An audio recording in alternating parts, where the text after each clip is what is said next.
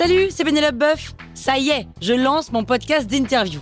Il s'appelle On tisse la toile et c'est un podcast qui révèle la face cachée des invités. Et d'ailleurs, mes invités, ce sont des CEO et des célébrités comme Gad Elmaleh, Jean-Michel Apathy, My Better Self, Rose Eberstein, Mireille Dumas. Et évidemment, je pose des questions qu'on n'ose pas toujours poser et je leur fais faire des tests, des challenges, je leur fais jouer l'harmonica, grignoter des trucs, bref. Rendez-vous sur On tisse la toile pour découvrir une interview tous les lundis. Ciao Sur écoute. Inside Red Cana. Cana. Inside Red Cana bis Non, je sais pas. Vous écoutez Krusty Art, le podcast qui parle d'art sans en faire des tartes.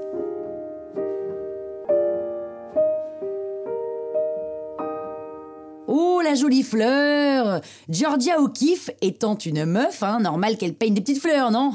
Ah bah oui, logique. Alors certes, pendant longtemps les femmes ont été cantonnées à ce genre de sujet, mais justement, avec Georgia O'Keeffe, on est loin de la nana qui peint des petites fleurs, parce que déjà, Georgia O'Keeffe ne représente pas des petites fleurs, mais bien des énormes fleurs. Et ça, ça change tout. Regardez Inside Red Cana, en ce moment, au mois de septembre 2021, la toile est au centre Pompidou. Regardez Inside Red Cana. Cette toile est un bon exemple de ce que cherche Georgia O'Keeffe. La fleur est géante et la première raison de cette démesure est donnée par l'artiste elle-même.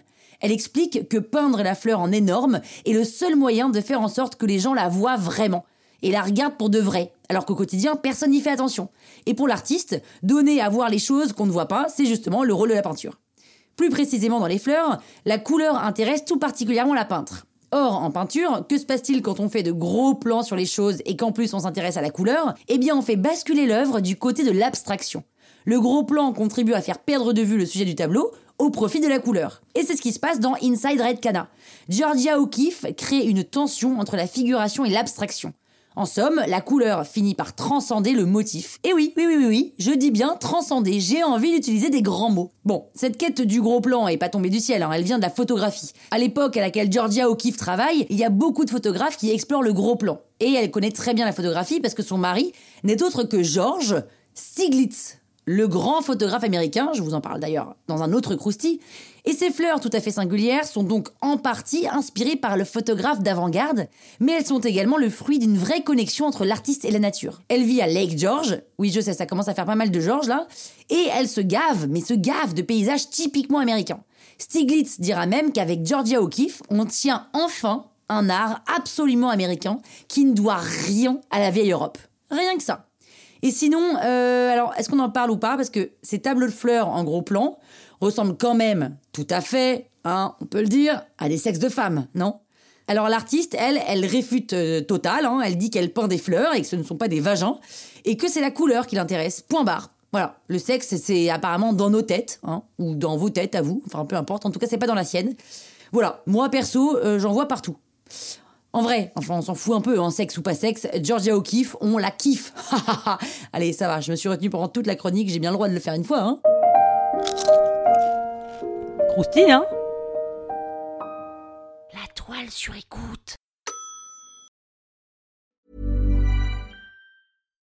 As humans, we're naturally driven by the search for better. But when it comes to hiring, the best way to search for a candidate isn't to search at all. Don't search, match with Indeed. When I was looking to hire someone, it was so slow and overwhelming. I wish I had used Indeed. If you need to hire, you need Indeed. Indeed is your matching and hiring platform with over 350 million global monthly visitors, according to Indeed data, and a matching engine that helps you find quality candidates fast. Ditch the busy work. Use Indeed for scheduling, screening, and messaging so you can connect with candidates faster. And Indeed doesn't just help you hire faster. 93% of employers agree Indeed delivers the highest quality matches compared to other job sites, according to a recent Indeed survey. And listeners of this show will get a $75 sponsored job credit to get your jobs more visibility at Indeed.com slash podcast. That's Indeed.com slash podcast. Terms and conditions apply.